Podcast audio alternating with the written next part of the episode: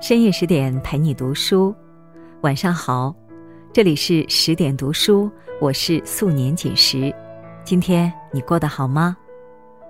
今天的节目中呢，我们一起来聊一聊民国名媛盛爱仪。听完之后，请不要忘了在文末点一个再看哦。接下来我们一起来听。上个世纪八十年代。上海五原路露天菜场里人声鼎沸，一辆大粪车正徐徐开了过来。机器的轰鸣声和臭味夹杂在一起。可令人诧异的是，在这种恶劣的环境下，一位老太太却悠然自得地坐在厕所旁，眯着眼睛抽着雪茄，仿佛身边这一切都与自己无关。他得体的坐姿和不俗的风范，让过往的行人纷纷猜测，这定是当年哪位名门望族的小姐。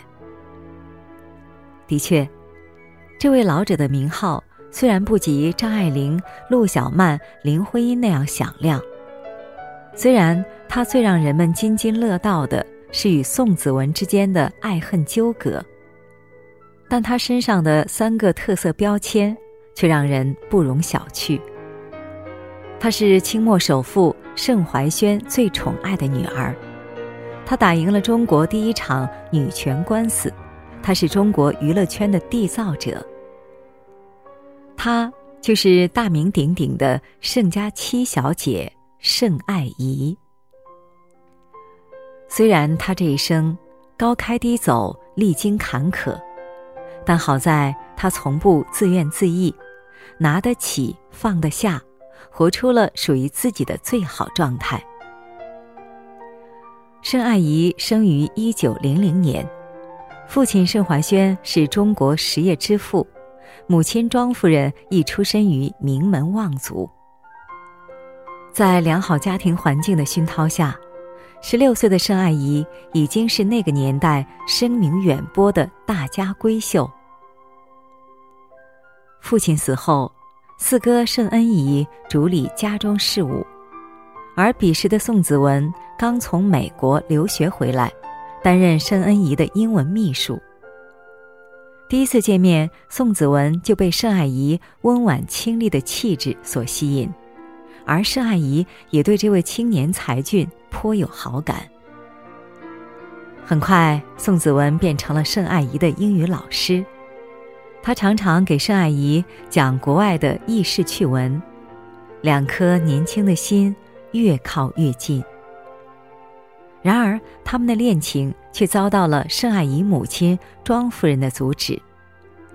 当他打听到宋子文的父亲是教堂里拉扬琴的，觉得两家门不当户不对，让儿子盛恩仪将宋子文调走。而陷入情网的宋子文，并没有轻易罢手。在接到孙中山南下共谋大业的电报后，他买了三张船票，追到了钱塘湖畔，邀请盛世姐妹一起赴广州闯一番天地。古语云：“聘则为婚，奔则妾。”盛阿姨虽然接受了西方教育，但是她的骨子里还是十分传统。她虽然向往自由的爱情，但也不愿意让母亲伤心。临别之际，他交给宋子文一把金叶子，深情款款地说：“还是你自己去吧，这片金叶子就给你做路费，我等你回来。”金叶子是盛爱仪送给宋子文的定情信物。而极度失望的宋子文却没有读懂盛爱仪的这份情谊，误以为这是分手礼物。为了这句“我等你”，盛爱仪守身如玉，赔上了一个女人最宝贵的七年青春。而此时的宋子文已经在爱情里几度沉浮，从张云英到唐英，当他荣归上海时。身边已经有了娇妻张乐怡，七年的等待竟然只是一场独角戏，盛爱怡为此大病一场，而这也是他人生中的唯一一次失态。而在得知事情真相后的宋子文，为求得盛爱仪的原谅，刻意制造了盛家家宴上的那次偶遇。可盛爱仪在瞥见宋子文的那一刻，只冷冷地丢下了一句：“我丈夫还在家里等我。”便转身离去。以后无论宋子文采取什么方式求和，他始终坚持不原谅。他说：“我们都已经有了各自的生活，他正高官厚禄、春风得意，我何必去巴结他呢？再说他那把金叶子还没有还我呢。”易中天曾说：“如果走错了方向，停下来就是进步。”爱情也一样，如果走错了爱情，离开了就是赚到。面对挚爱，敢于不爱，盛爱仪无疑是那种拎得清的女人。爱一个人，她会用心爱，当爱错过时，也不会强求。所以她才能始终掌握着自己的人生主动权，让宋子文记挂了一辈子。以至于三个女儿的名字中都带有一个“仪”字。盛爱仪不仅在爱情中敢爱敢恨、不拖泥带水，在维护自己权益时也敢想敢干。一九二七年，盛爱仪母亲庄夫人去世，没有了主心骨的盛家因为遗产分割之事起了争执。本来按照老规矩。一半的家产分给盛家的五房子孙，另一半归盛氏余斋义庄，这样大家都能相安无事。可是盛爱仪的哥哥盛恩仪却节外生枝，想把盛氏余斋义庄的那部分慈善资金拿出来五房子孙平分，弥补自己的亏空。盛爱仪第一个站出来反对。他提出，按照民国法律，未出嫁的女子也有继承权，这样他和八小姐都应有份儿。他向哥哥申恩仪提出要十万银元出国留学，却遭到了自私哥哥的拒绝。一九二八年六月，申爱仪把三个哥哥和两个侄子告上了法庭。当时。上海申报的头条曾刊载了盛爱仪的诉讼书。法律上以男女平等为原则，国民党对内政策第二十一条亦已确认，明确未出嫁之女子有与同胞兄弟同等继承财产之权。按照中国传统习惯来说，女子是没有继承权的。虽然在民国以后，政府提倡男女平等。推行女子也有继承权，但还没有人这样实施，这相当于是一纸空文。可是盛爱仪和一般的女子不一样，她敢说敢做敢当，行事颇有先妇之风范。为了打赢这场官司，她巧妙地把官司提升到了男女平等的高度，这在当时社会引起了巨大的轰动。成了爆炸性新闻。九月五日开庭时，可谓盛况空前，连旁听席都坐满了人。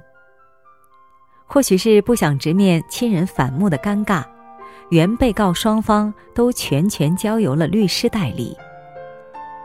最终，这场声势浩大的争产案以盛爱仪胜诉告终。盛爱仪一战成名。依法分得了五十万两银子，随后八小姐盛芳仪也如法炮制，获得了五十万两的遗产。在那个长兄如父、父亲不在只能听兄长的年代，盛阿姨敢于维权，她的果敢与勇气可见一斑。这场女权官司的胜利，不仅开创了女人继承遗产的先河。也让我们对这位名门闺秀又一次刮目相看。正如作家李小艺所说：“世界的确会为微笑让路，但他不会为没有原则的傻笑让路。”把握生活的分寸和火候，才能把我们淬炼成恰如其分的女子。面对家产，敢于去争，不当包子，不逆来顺受。这无疑也是盛爱仪行走在世界所向披靡的武器。一九三二年，盛爱仪用打官司赢得的五十万大洋，在上海建造了气势磅礴的百乐门舞厅。成为了中国第一个涉足娱乐业的女实业家。如果说曾经的理智是她的软肋，那么如今的淡然则是她的铠甲。在舞厅经营不善、转让他人之后，反而异常火爆时，盛爱仪却显得非常淡然，转而把精力放在了教育事业和慈善事业的发展上。他担任了上海交通大学校董，把盛家精心收集的十多万卷藏书全部捐给了上海交通大学和上海圣约翰大学，为新中国的教育事业贡献了一份心力。新中国解放后，盛爱仪选择留在了上海，她养花种草、写字作画，淡定自若地过着自己的小日子。而此时，厄运却在悄悄降临。十年浩劫如一声闷雷，让申爱仪的人生开始跌入谷底。如果说之前的她凭借着丈夫庄祝九丰厚的收入和房产利息，还能过着衣食无忧、幸福精致的生活，那么她的后半生完全可以用“凄惨”两个字来形容。丈夫和儿子相继送到农村改造，女儿被分配到福建教书。财产和别墅被没收后，盛阿姨被造反派驱逐到五原路一栋有化粪池的汽车间居住。然而，经历了人生数度变迁的她，似乎已经没有什么情况能让她惊慌。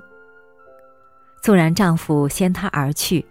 她依然能把自己的生活打理得井井有条。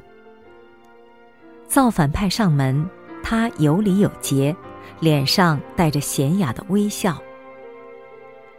亲人看到他住在又闷又热的汽车间里，忍不住落泪时，他笑着安慰他们：“不打紧，这里虽然夏天闷热，但冬天挺暖和。”虽然粗布衣服替换了旗袍，他每天依然把自己收拾得清爽宜人，以一颗清净心看世界。汽车间外的野花绿植也被他移植到了花盆里，他把汽车间收拾得整洁温馨，一如既往地延续着以前的神仙般的日子，看书、写字、画画。就这样，他保持着自己特有的名媛风范，扛过了那段最难熬的时光。一九八三年，在亲人们的陪伴下，盛爱仪走完了她传奇的一生，犹如她初来这个世界时那样优雅而从容。曾在知乎上看到一个热门话题：什么才是真正的名媛？其中一个高赞的回答是：真正的名媛从来不是靠炫耀奢侈品、炫耀生活方式来引人关注，而是做精神的贵族，拥有丰盈的内心。即便身处低谷，依然能保有内心的优雅、淡定和从容。回望盛爱仪这一生，何尝不是这样呢？她经历过背弃，也遭遇过伤害。但在与命运的每一次搏击中，他似乎从未被命运羁绊，掌握着自己人生的主动权，将平淡的日子过得优雅夺目。面对挚爱，他敢于不爱，不在错误的爱情中沉迷；面对家产，他敢于去争，能捍卫属于自己的权益；面对低谷，他淡然处之，活出了自己最好的状态。而这也让她成为盛世女儿中活得最好的那一位。通透的女人从不和烂人烂事纠缠。愿我们都能像盛爱仪一样，以通透之心看世界，以坦然之心接受人生低谷，以拿得起放得下的心态，将平凡的日子过得热气腾腾。如此，才能不枉此生。好了，今天的文章我们就分享完了。更多美文，请继续关注十点读书，也欢迎把我们推荐给你的朋友和家人，让我们在阅读里遇见更好的自己。今天就是这样，我是素年锦时，祝你晚安，做个好梦。